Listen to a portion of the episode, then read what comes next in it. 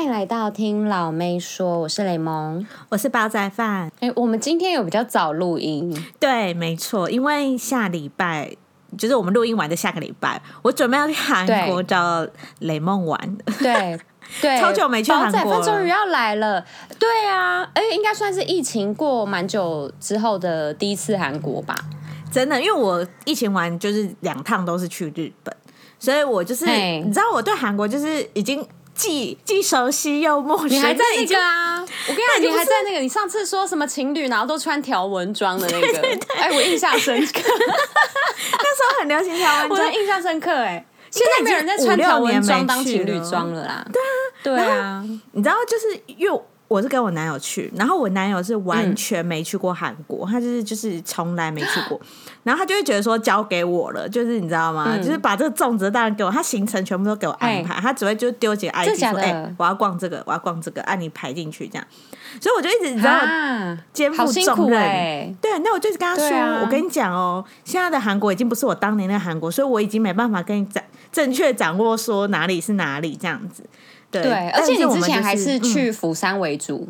对，我在釜山为主，就所以首尔又是更久以前的。但是我知道现在就是大家很盛行什么圣水洞啊、汉南洞啊这种，就是一定会逛。然后住宏大，你观光客都住宏大，所以我们也是住宏大。就这这些大目标，我们都有抓到了。对，好了，那不然我们下一次就来个一集，就是一集或者两集，我们就分那个就是分批让煲仔饭介绍一下他到底是去了哪些地方。好，推荐的我就跟大家讲，然后不推荐就说不要去吃，这样，因为其实我们。就那个都要讲，都要讲。我们对，我们就是直接老实说，大家会让大家避雷这样子。对，然后还有那个，我跟你讲，现在韩国不是很多那个不用现金的地方嘛？这个也是让我苦恼很久，就是到底要换多少钱？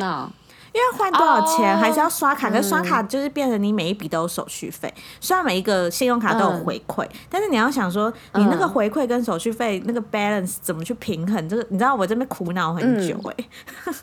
可是手续费，可是你知道说实在的，因为虽然我在韩国有信用，哎，有信用卡没错，但是呢，就是我觉得在台呃拿台湾的信用卡就是 JCB 嘛，那个韩国应该都用 JCB 卡吧。就是用 JCB 卡，好像的确它的那个回馈的趴数还蛮高的，所以我个人这样子算起来的话，我觉得就是扣除那个手续费，我觉得还是有赚。就是你的那个金额，嗯嗯，如果小额的话，当然不用那个啦，对，不用用那个信用卡，信用卡你就用现金。就像一些什么你吃饭呐，因为其实说实在，我觉得吃饭呐。还是就是一些餐厅类的，嗯、我觉得还是用现金。但是如果你是去，比如说买鞋子、衣服啊那些，bra bra bra 那些用呃用刷卡的，我觉得就没问题。哦、这样我觉得比较好。因为我还有查到，就是韩国有一个就是提供给旅客的现，就有点像是临时信用卡，叫 World Pass，我不知道你知不知道。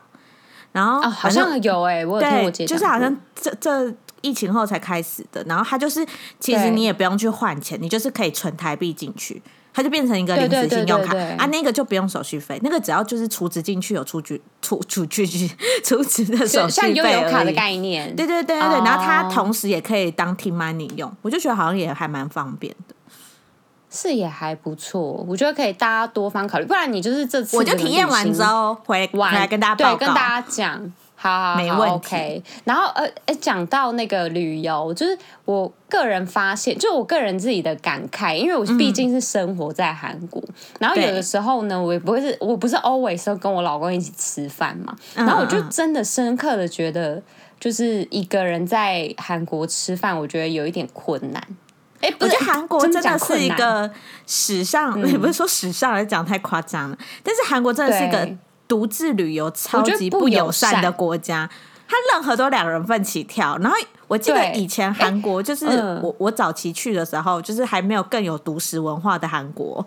那时候有一些餐厅是不让一个人进去吃的，就就算你说我要点两人份，他也不会，他就是会说我们基本就是两人起跳。就以前的韩国还蛮真的更不行。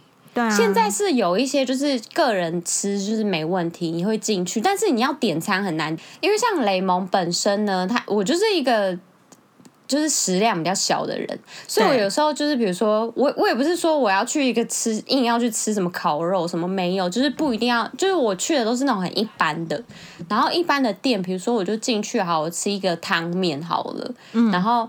我就我觉得那个汤面很大碗，我一个人吃不完，我就想要吃一点，比如说呃汤面呃汤面它旁边，比如说有一些那个烤肉。就是那种呃，就是像肉片类的那种，就是、嗯、对对对，配菜类的，哎、欸，他就不能给你点哎、欸，就是他所谓的就是主餐，比如说我今天卖面，然后我今天卖面就一些什么汤面啊、干面啊、拌面啊，巴拉巴拉巴拉，然后就是那一些就是你的主餐类，然后你主餐就是一定要点了之后，你才可以点它旁边的副餐，就有点像是副餐的概念，不能给你单点。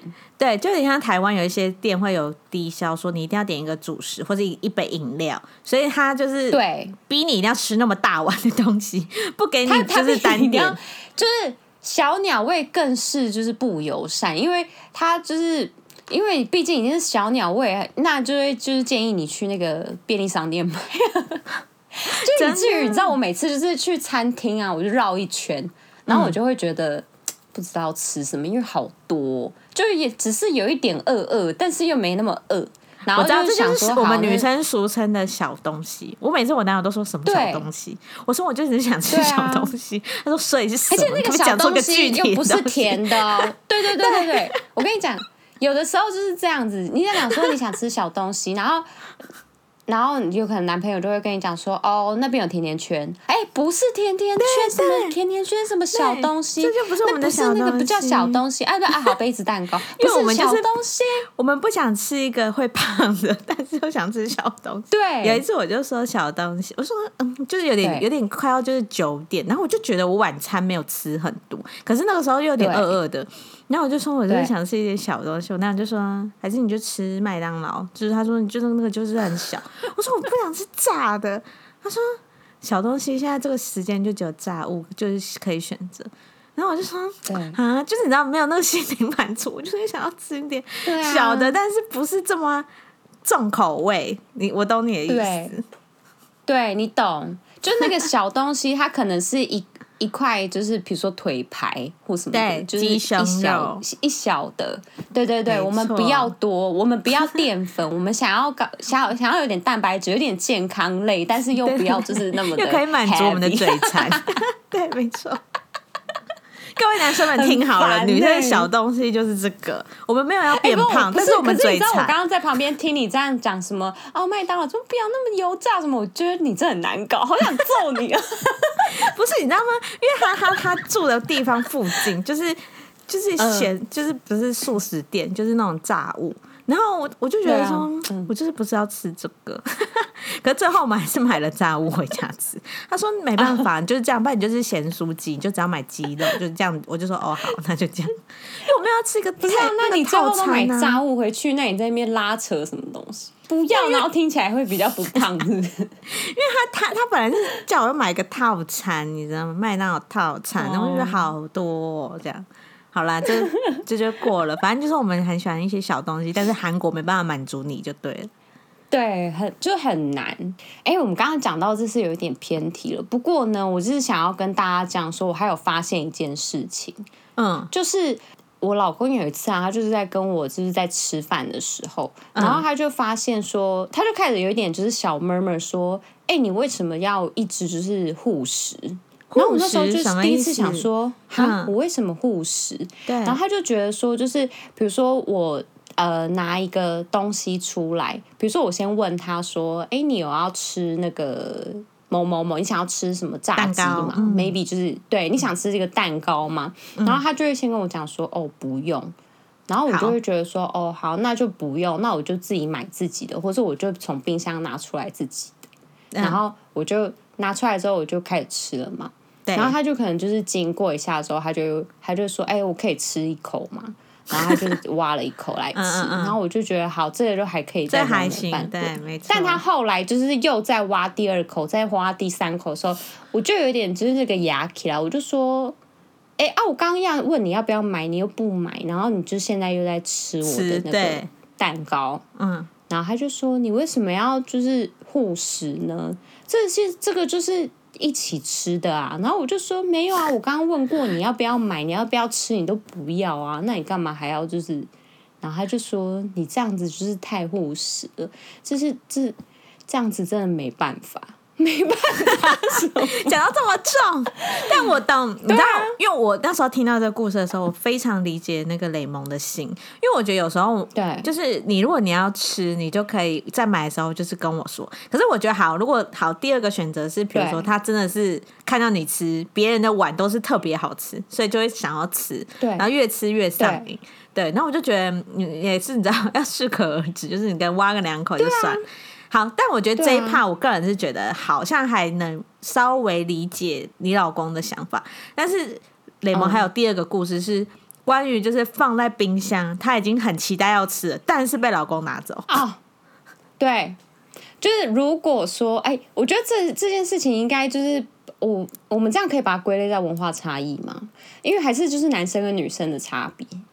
可是我觉得你在台湾有遇到过吗？就比如说，你就是在很心朝思暮想，觉得说哦，我我某一天一定要吃这个东西，嗯、然后你就隔天，然后你就突然看到你老公不是老公，就是你的家人，就是默默默默，就是就已经就是那个东西不见了，然后可能他就吃掉了。我觉得有哎、欸，跟家人住顶大多都会有这种情况，就有时候就是比如说姐姐不知道就吃了，然后说这我的哎、欸，然后他就会说啊，我哪知道，我以为妈妈买的，因为你知道妈妈买的就大家都可以吃，对啊，而且或是他就说啊，我看他放在那边很久，你都没吃啊，他们在讲那个，然后但是我们就是安排在某一天某一个 moment 要吃，我们没有不吃，大家会不会想说这两个女人就是多爱吃啊？下餐天便条纸，对。可是我后来就是，你知道，我还自己就是在那边硬凹。我就个人想说，这有可能也是文化差异，因为毕竟呢，就是台湾有很多小吃店，你知道吗？就是那个分量呢，就是算的刚刚好，它就是一个一人份的分量。比如说，哦，我今天要卖你，对，一人份的干面。哎呀，干面真的有小碗的，那个小碗的真的，你不要跟我讲小碗我也吃不完，那个其实真的吃得完，可 以可以，就是那种小份的，然后。像那个甜不辣什么，它就是都有小份，嗯、就是台湾就是有这种，就是你否一个人，人可以吃完，嗯、但是对，但是在韩国就很少，就很难拿，因为韩国就是它的分量就是偏大，而且它其实物价也高，就是它也很贵，就我不能给你太少，我自己就是有算过，对，不能给你太少，然后有时候就是你知道。那些小菜啊，什么就不是都是就是你知道无限量供应嘛，嗯，所以就是有时候你就是吃，比如说小菜，你会跟比如说跟朋友一起来，你就一定会夹不止一人份的东西，然后你吃的东西也是不止一人份，你就很自然而然的会去吃别人碗里的东西。哦，对啊，所以就是这样子，可不可以说这其实是文化差异，不是护食文化？我觉得也有一点文化差异，是因为那时候我们两个。你遇到这情况的时候，还有雷蒙有跟我讨论，就还有包含就是韩国人很喜欢共识，他们很喜欢一起喝一锅大汤啊，一起吃一盘东西。可是台湾比较像是我们的碗放在自己前面，然后自己夹自己到碗里吃。哦、对，对，所以我觉得这是有点我们的思想会有点不一样。他会觉得说，反正放在桌上就是大家一起吃，嗯、但是我们会就是我们拿我们自己要吃的就好了。对，因为韩国对这好像也有可以可以跟大家补充一下，嗯、就是韩国呃，我们台湾的人都讲说，哎，你要拿你自己的碗，但是韩国不不把那个叫自己的碗，那个那个叫做小碟子，嗯、就是它那个东西只是在你的你从就是你你用你的筷子去。对对对对，它是一个大汤勺的概念。你拿自己的筷子呢，去就是夹那个中间的那些那一道菜，它会经过的地方，不要让它汤汁流出来的那个小碟子，有点浮，就我们吃月饼要浮那个屑屑是一样的道理。对对对，那个是小碟子啦，那个不是那个不是你的碗啦的意思，就是因为台湾有时候你就说，哎，你要吃多少拿多少。就是你，你就会先把它夹到碗里面，然后碗里会有饭嘛，这样子。对，就是你要配着那个饭，然后这样这样爬来吃什么的。反正韩国人的吃饭文化就是这样，自己就是那个乱结尾，反正是这样啊。就是你知道，台湾还是有不一样的感觉。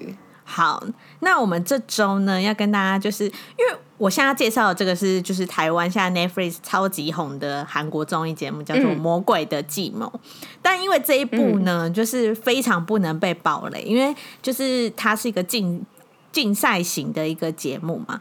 哎、欸，所以它是实境秀吗？哎、欸。我觉得有点类实境，因为他们虽然是说这些参赛者都住在这个密闭空间里面，但是他们又是主打就是游戏，欸、就是脑性，就是要动。但是有剧情的、哦，有剧？你是说有没有剧本吗？还是说什么？对啊，因为他如果不是实境秀的话，他就代表他可能是跟着剧本走啊。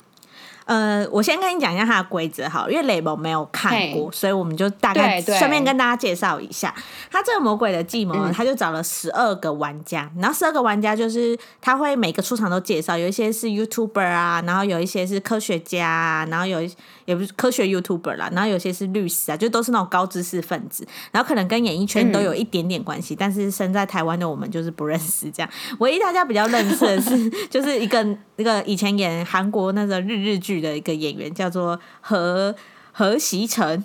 他叫何西成嘛，没错，oh, 对何西成，然后跟另外一个女演员叫李思源，这两个好像蛮多人就是觉得很有 CP 感了。但是李思源已经结婚了，所以大家不要把他们凑成一对。然后反正呢，oh. 就是他请的，就有一些演艺圈就是高知识分子或是一些有名的人，然后他们来就是每一天都有一个竞赛，嗯、那两个一个是个人竞赛，然后晚上的是团体竞赛，嗯、所以就其实蛮残忍。他就是早上让你们破坏感情，然后晚上再让你们。就是团团结在一起这样子，对。哎、欸，那我好奇，他的那个竞赛的内容是指说，就是呃，就是意志类的吗？还是他是体力类的？都是动脑，益智，因为他们是脑性类的。Oh, okay. 可是就是关于动脑，也会关于到人性。就有一些人是为了赢，他会骗骗、oh. A 说我要跟你一个小团体，但他其实是跟 B，他只想要跟 A 要到情报，所以其实就是我杀的概念，对，有点像是他们第一关的游戏，其实就有点像狼人杀，但他们是复杂版的，然后每一关都有不同的游戏，然后或是算术啊，就他你会发现说哇，他们数学好好，这样也可以推算出来什么什么的，对，然后重点是我个人其实老实说，我现在还没看完，可是我为什么会看的这么慢的原因，是因为。我就是很不喜欢看那种快转，没有，我不喜欢看人性的险恶。就是你为了赢，然后你会觉得说，哈、oh.，就是他们一定结束之后也会觉得说，我干嘛那时候要这样？可是因为他们在那个比赛的时候，嗯、他们一定为了赢，就一定要骗啊，或者是对利用人家的善良心机。嗯，没错，所以我就还没有看完，但是听说就是非常好看，然后就是每个人都有各自的特色。虽然看完一定会有人说，哦，我不喜欢他这个特特色，这个特色，但是就是我觉得就大家就放宽心啊，因为毕竟他们都是在游戏里面的时候才这样。所以他们其实就是有拍到他们呃在游戏里面可能就是某个性格，可是他们还是有下了这个游戏之后的互动，然后就是呈现的也是比较完整。有，因为他们就是比如说早上的那个个人游戏嘛，然后一定就会弄坏感情啊，嗯、因为毕竟你知道他们会结盟，所以一定会变成小有小圈圈，对，对，然后就有小圈圈，就一定会互相讲说，哎、那个人怎么这样之类的。可是他们结束游戏结束，他们会在那个他们住的大厅，就会大家一起来讲话这样，嗯、然后。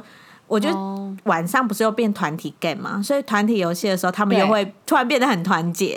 所以那个里面的那个大哥的那个何西成，他就说这个节目好残忍，他让我们早上厮杀，然后晚上又要当队友，就是你知道那个感情会很复杂。对啊，懂意思。所以他们其实就是除了那个那两个 CP 感的情呃的那个荧幕情侣之外，就是就没有其他恋爱线。呃，恋爱线应该是没有恋爱线，应该是完全没有了，因为他们就是完全就是为了这个益智游戏，只是就是为什么大家会说这两个很有 CP 感，就是这里可以非常些微的小雷，如果大家很怕的话，就是你知道快转快转五分钟过去，他们为什么会变成为 CP 感，就是因为他们两个的小团体其他人都被淘汰。只剩他们两个，所以其他人变成跟他们敌对，oh. 所以他们俩就很常在一起，oh. 所以大家就会觉得说有 CP 感是这样子。哦，对对对，懂意思啊，还蛮好，感觉蛮特别的，因为平常的那种就是会过夜的，就是有一些实境秀或类实境秀，就是他会过夜的，都是通常都是恋爱，是不是感情啊？对，还要投票恋爱啊？你今天要投给谁？对对对对对。对对对对对对对，然后就是要看，就是前女友跟就是现任暧昧对象，就是有没有那个 有没有什么火花？对，然后每天在那边看眼色，就谁跟谁眉来眼去这样。对对对，然后就是要嫉妒啊，那个就是扯头发之类的。但是我觉得这部也是有点是要看眼色，因为有时候他们就是因为那时候。呃，别的团体可能想要发现他们的人越来越少的时候，他就会想要去拉拢其他人，嗯、所以他也要发现说，嗯、哦，我拉拢这个人是会不会摇摆的？如果他愿意摇摆，就是跟我们这一队就是有希望；嗯、有些就是很坚定说，我没有，我就是要跟这个人 A 队，所以你不要再拉拢我。嗯、就有一些是那种颜色游戏，也是要看，哦、对啊。那这样很难不走心吧？对啊，可是我看他们私下就是这个节目结束，他们都有一起去聚餐啊，所以我觉得应该就是大家都成年人了，应该也是看很开啊。哦，也是啦，也是。而且我觉得，毕竟就是都是有一点那个，有一点有名的。对，而且就是老实说，我觉得搞不好也有也有剧本啊，你也不能说他们搞不好有一些角色设定啊，说我就是要特别坏，我就是要特别怎么样。对虽然不知道啦，但是我觉得搞不好家境也会有，对啊。大家不用看太重，嗯，感觉这还不错。那它总共几集啊？十二集，而且他们还有那个监狱是有惩罚的，就你那一局就是可能倒数，或是如果倒数的人是就是评分的话，就是以那一局最高分的人指定这一局的惩罚。监狱的人要是去哪里这样子，然后就是那个监狱人去的地方是真的，他们就被关在里面，然后他们就是两张床而已。然后不能洗澡，就在里面关一天这样子哦。对，关一天到隔天早上才能出来。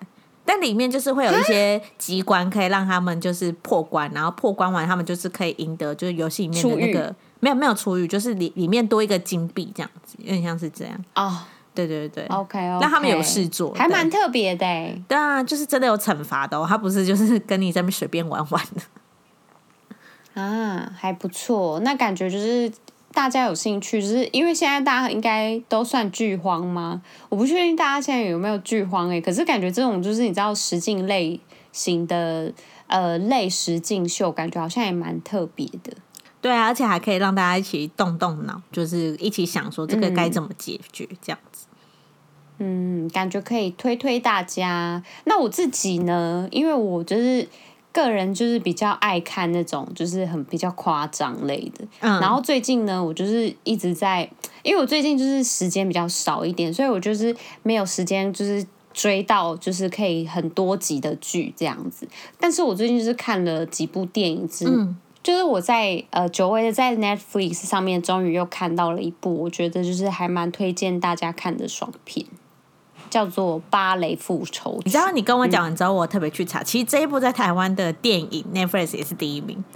是哦，是是第一名，对不对？只是我没看，在韩国也是第一名。嗯，哦，因为它其实就是它六号上线，就是它是十月六号上线，所以其实应该上线也不久而已。所以它就是一直都还在第一名的话，就代表大家应该都是有在看的，都蛮。而且爽片，其实我觉得大家都一定会想要看一下吧，因为它。看完之后，你不会到特别就是说什么哦，记忆非常深刻还是怎样的？但是就是因为对那个剧情啦，剧情不会记忆到非常深刻，可是就是会觉得说哦，就是某一些画面看了觉得好像蛮爽的这样子，就是会很过瘾。对，就是好，我们就是来大概介绍一下它的那个剧情。但是我觉得剧情呢，我们不要讲到后面，因为后面就有一点涉涉嫌到暴雷。对，然后我们希望大家再讲一下一些看点。嗯，对对对，它的剧情呢，就是呃，有一个女主角，我们就是女主角，我们直接讲她的本名好了。女主角叫做全中瑞，我好喜欢她哦，就是我觉得她身材非常，会不会太敷衍？对。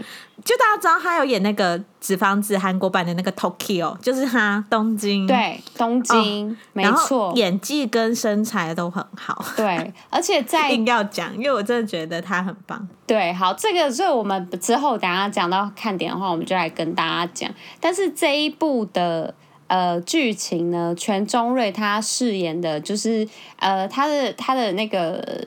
呃，职业他后面的没没有交，他前面没有交代的很清楚，所以我们就先不讲。嗯，但是呢，他武功高强，我们现在又讲武功，但人家会不会以为他是什么学 在寺庙出来的？但不是呢，他就是他就是身对他身手矫健，嗯、然后他刚开始就是预告片呢，他就是一开始就是出现在一个那个杂货店里面，嗯、然后杂杂货店那时候刚好被抢劫，嗯，然后就是一大就是有三个吧，还是四个的那个就是强盗呢，他就是一直叫叫那个店员就是把钱交出来，这样这样这样，哦、然后结果后来那个女生对这个女主角，她就出现之后，她就说：“哎、欸，你帮我结账一下。”嗯，她就是在那个抢劫的当下哦，她也是就是在那个。收银台那边说可以帮我结账，这样就那个、哦、就那强盗看了没送，对，看了没送之后就想说你在你在我，在抢你在干嘛？对，然后就有那个就有那个呃，反正反正强盗嘛，因为他手上有刀啊、嗯、还是什么，他就自己想要就是要要弄，他就想说因为她是小女生，看起来怎样怎样的，嗯、然后就想要给她弄一下，就有那个。就他就马上伸手就把那几个就是制服，然后就是而且他的制服感就是因为你知道爽片嘛，他们就会一定就是那个那个身手很矫健，然后又是那个血乱喷啊怎样怎样的，我就看了就觉得哦，这个有抓眼球哦。好，然后剧情呢就是想说这个女生呢她就是看起来就是非常武功高强，然后但是呢她后来就是她有一个朋友，那个朋友呢他要求她帮他复仇。然后这个复仇的开始就是大家你也知道吗？复仇片都很爽。标题名称，对，芭蕾的复芭蕾复仇曲，嗯、所以芭蕾舞鞋的这个有这个关联性。然后他是怎么样复仇的？然后他复仇的对象是谁？我觉得这些东西就是他主要剧情里面会提到的东西。我觉得他整部剧好，我们等下就我们现在就来讲看点。看点刚刚你有先讲到第一个，就是全中瑞他有多。辣，然后还有多漂亮？而且我觉得事情，他在这里面也看得到、欸。而且我觉得自从他演了刚刚我们讲的那个《纸房子》之后，我就觉得他其实很会演那种凶狠片，而且她其实就是你知道，身手也很矫健，就是她的武武打戏，你不会觉得是一个弱女生在那边假装很凶，她是真的有力道的。大家有你不是刚刚有讲说她身材很好吗？我觉得她其实脸也很对，她脸，很美，因为就是其实韩国。对，韩国其实很少。如果讲说韩国美女的话，我觉得她可能不在那个韩国标准美女里面会长的长相，嗯，因为她比较偏，呃，她比较偏鹿型，就是比较偏那个小鹿的感觉。可是我觉得她是有点像是韩国近年。还是狐狸？韩国近年很喜欢一种是猫脸，我觉得它有点猫脸哎，就是那种单眼皮，然后很大，然后往有点往上扬的那种脸型。可是你讲它是猫脸，好像又有一点没那个那么，因为它不是那种其他韩国女艺人猫的感觉，它不是萌感，对，它是有点。可是我觉得它也也有一点偏狐狸感，有有对对，就是反正它就是有一种你知道，因为大家因为你知道那个，像我就有问我老公，我就说，哎，他像这种脸的长相的这种。架构，嗯、架构，架构，这种这种构造呢，就是在韩国吃不吃香？嗯、因为就是算不算标准美女？他、嗯、他就讲说不算标准美女，但是长得比较特别，但是是好看的。哦、他就这样讲，所以我觉得比较像是那种超模脸，就是很有特色，对没有人取代，嗯、然后看久你会觉得很漂亮那种。就是你整部剧看完之后就觉得哦，她好正哦，这样就不会。不会改变这个想法，我觉得还是很正这样子。然后，然后在里面，你知道，他也一定也会有，就是打打打杀杀，一定会有那种就是头发遮住脸啊，怎样怎样可是怎么看都觉得还是很漂亮。所以，就是他的第一个看点就是他的脸很赞这样子。好，然后第二个看点呢，就是必须又要讲到很肤浅的点，就是男主角。男主角是谁啊？这这我没有我没有找哎、欸。男主角是那个。金智勋呐，啊，男主角就是那个纸房子的丹佛啊，他们是不是同一个制作单位啊？什么都找纸房子 而且就是他的身材，我是在丹佛里面，我没有发现他身材这么好哎，他很好，但是就是很好，我不知道啊，我我一直就是我那时候一直注重在他的口音，我根本没有在那个 注重他的身材，因为他那个时候的口音就是让我觉得就是没有办法，就是。太专注这样，因为丹佛呢，我就直接简称他叫丹佛好了。丹佛他在演《纸房子》之前，我就认识这个演员。嗯、然后原原因是因为我我看那个韩国综艺叫我独自生活，然后他就有去。我跟你讲，他真的是健身狂哎、欸，嗯、就是他是一个，他还会、哦、真的假的？他那时候我私下也这么会健这么壮，对他他一直都保持这么壮。然后虽然他就是本来个性就有点那种少根筋，其实跟丹佛也蛮像的，但是就是他其实很爱运动，而且他就是。还会去唱什么、嗯、上什么唱歌课，就是他热爱上任何课程，然后包含健身，然后他光健身还不是就是很上进的人呢，就还不像人家什么去健身房就拿来哑铃那种，他还会去上什么篮球课，然后还会去上什么。有有一派的韩国的运动好像是那种做栏杆的，就是只利用公园那种栏杆在健身。他也去上那种课，所以他对运动是真心的，所以他才会这么做。他对学习的这个部分，学习很认真。高中还是大学时期有不不满足？对，但是他还学语言哦，他好像还有学中文跟英文，他很酷，他很酷。那他很他那个补习班上很满，他满，他时间很都都在补习。对啊，都在补习。他说不好意思，我。我等下那个五点到七点要去补习 啊，好可爱哦！其实就是我哎、欸，大家大家会不会以为我们其实要介绍纸房子？其实我们其实要介绍那个芭蕾复仇曲、啊，但是他就是在里面当对他们当那个。男主角呢，我觉得很很帅之外，就是他完全没有在纸房子里面的那个呆傻感，跟包括他现实，就是你刚刚讲的生活中的里面这么的 上进，就是他没有那个上进感，但是他就是非常符合他的角色，因为他演的是一个呃变态，他是演一个变态，就是他的呃。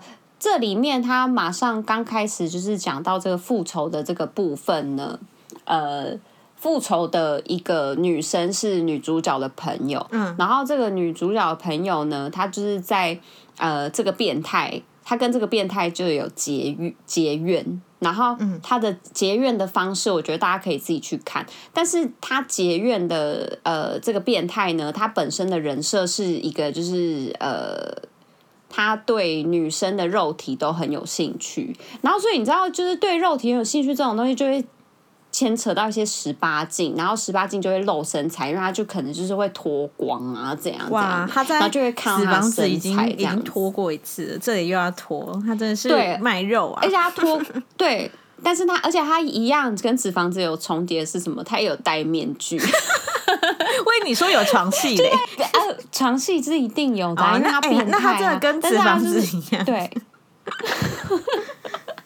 重复性很高，但是他演的是完全两个角色，因为你知道纸房子丹佛还是有点正义派，对，对啊，但是他那个在里面就真的是变态，而且他就是我个人觉得在那个这一部里面看到他真正帅感爆爆棚的地方，应该是他呃。就是刚开始的时候，他就有一些健身的画面，哦、然后健身画面就觉得他很厉害，就是还可以倒立啊，然后耍肌肉怎么之类的。对，好，就是大家都自己去看。好，就是这是第二个看点，就是第三个看点呢。我个人是觉得，就是他一直刻画在呃女生的友情这个部分，哦、然后对，因为他其实就是。在要复仇的这一段过程，他其实遇到了非常多困难，嗯、但是就是我看看得出来，就是他一直想要把就是这个友情啊，然后跟复仇，就是把它融合的，让这个复仇看起来比较没有那么的。呃，残忍血腥，哦、就是哦，很期待。你一讲完，我就觉得说我要下载了，就是在飞机上可以看。对，而且它里面就是还有一个，就是还有一些就是那个十八禁的动作。我觉得你就是那个等等到等下我们录完音，我要跟你讲。我会不会在飞机上的时候 还要觉得我爸？我会在飞机上的时候还要遮，就很怕隔壁乘客想说，你要遮住荧幕哎、欸，女人看什么东西？对啊，你要遮住荧幕。笑死！你要遮住荧幕。好，好，好，好，我就跟大家先介绍完，大家可以赶快去 Netflix 上看。没问题。我们今天就介绍到这边。好，拜拜。拜拜。谢谢你们收听，如果喜欢我们的话，请在下方留言或是帮我们评五星哦。